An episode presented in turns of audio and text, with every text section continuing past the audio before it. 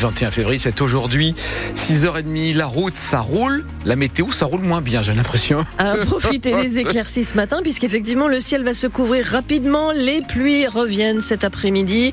Et en des températures de 7 à 10 degrés relevées ce matin. Pascal, la parole aux proches de la victime aujourd'hui à la cour criminelle du Pas-de-Calais à Saint-Omer. Les proches d'Henri L'Enfant, tué à 23 ans lors d'une interpellation par le GIGN en 2018 à Le gendarme qui a tiré est jugé depuis lundi pour violence volontaire ayant entraîné la mort sans intention de la donner. Et depuis lundi, une seule question, ce gendarme était-il obligé de tirer sur la victime qui refusait de sortir de sa voiture malgré les sommations? Alice Marot. Ouvrir le feu, cela doit être le tout dernier recours. D'où la question qui ne cesse de revenir. Le gendarme Pouvait-il faire autrement? Aurait-il pu arrêter la voiture d'une autre manière? Il a tiré le frein à main, mais le véhicule a quand même redémarré, rappelle l'avocat de la défense. Je n'avais pas d'autre choix que de faire usage de mon arme. J'ai cru que j'allais mourir, que j'allais basculer et me faire rouler dessus, répète l'accusé, qui craque pour la première fois et fond en larmes. Mais la victime faisait 1m68, 53 kilos. Il n'était pas armé. Vous, vous êtes entraîné, vous êtes du GIGN, oppose les représentants des partis civils. Les questions s'enchaînent. Vous n'auriez pas pu vous servir de vos points. Vous ne pensez pas que s'il ne bouge pas, c'est parce qu'il est terrifié. Vous n'avez pas le temps de vous poser des questions avant d'ouvrir le feu sur un jeune père de famille. Sur le banc des accusés, toujours la même réponse d'un ton mécanique. Je n'avais pas d'autre choix que de faire usage de mon arme. Une formule qui finit par agacer l'avocat général qui assène. J'ai l'impression que vous vous raccrochez à la légitime défense pour ne pas affronter votre responsabilité. Le récit d'Alice Marot, le procès devant la Cour criminelle du Pas-de-Calais se poursuit donc aujourd'hui avec l'audition des membres de la famille d'Henri L'Enfant avant les plaidoiries des parties civiles. C'est une opération de police internationale qui a permis de démanteler un réseau de pirates informatiques. Le groupe Lockbit était présenté comme le plus nuisible au monde, soupçonné d'avoir fait des milliers de victimes à travers le monde. C'est ce réseau de cybercriminels qui s'est attaqué aux données de l'hôpital d'Armentières dans la nuit du 10 au 11 février.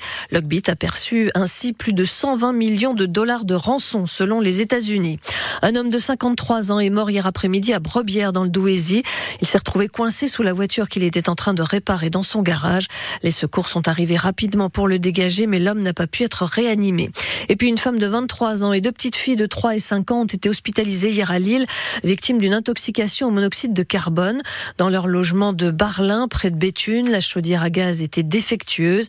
Elle a été mise hors service par, les, par un agent de GRDF. À 6h33 sur France Bleu Nord, les mobilisations se poursuivent dans le Pas-de-Calais pour faire baisser le nombre de fermetures de classes annoncées pour la rentrée. 129 hein. classes de maternelle et élémentaire devraient disparaître en septembre, dont une centaine dans les secteurs de Lens et de Béthune. Concernés par exemple l'école Curie-Colette à Vendin-les-Béthunes qui perd une classe de maternelle. Hier, une quinzaine de parents d'élèves ont dénoncé la situation et à leur côté, Maxime Vasseur, co-secrétaire départemental du syndicat enseignant FSU SNU Pas-de-Calais. L'administration, l'éducation nationale a décidé de fermer euh, de nombreuses classes sur le bassin minier à un nombre record. On n'a pas vu ça depuis plus de 15 ans. Pour nous, c'est inacceptable. Les conséquences sont très simples. À partir du moment où vous fermez une classe, les élèves l'année prochaine seront forcément répartis dans les autres classes. Donc, inévitablement, ça fera augmenter les effectifs de chaque classe.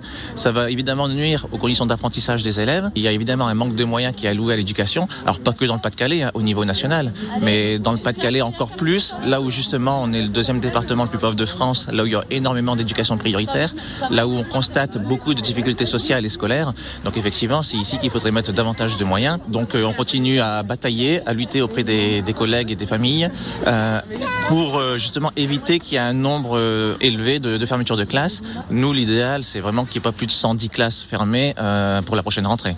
Contre 129 donc annoncés pour l'instant, une nouvelle réunion est prévue vendredi pour entériner cette carte scolaire dans le Pas-de-Calais. Dans le Nord, ce sont 269 classes de maternelle et élémentaire qui doivent fermer contre 96 ouvertures, 130 postes supprimés, là encore en raison de la baisse du nombre d'élèves, 3900 de moins à la rentrée. Les salariés de Valdune à Trissin-Léger à Lefrancouc devraient en savoir un peu plus aujourd'hui sur le projet de leur éventuel repreneur. Une réunion est prévue avec la direction d'Europlasma et le ministère de l'économie. Le groupe Europlasma prévoit de reprendre environ 175 salariés sur un effectif de 300. Ce Ceux qui ne seront pas repris ont obtenu hier des garanties de reclassement et de formation.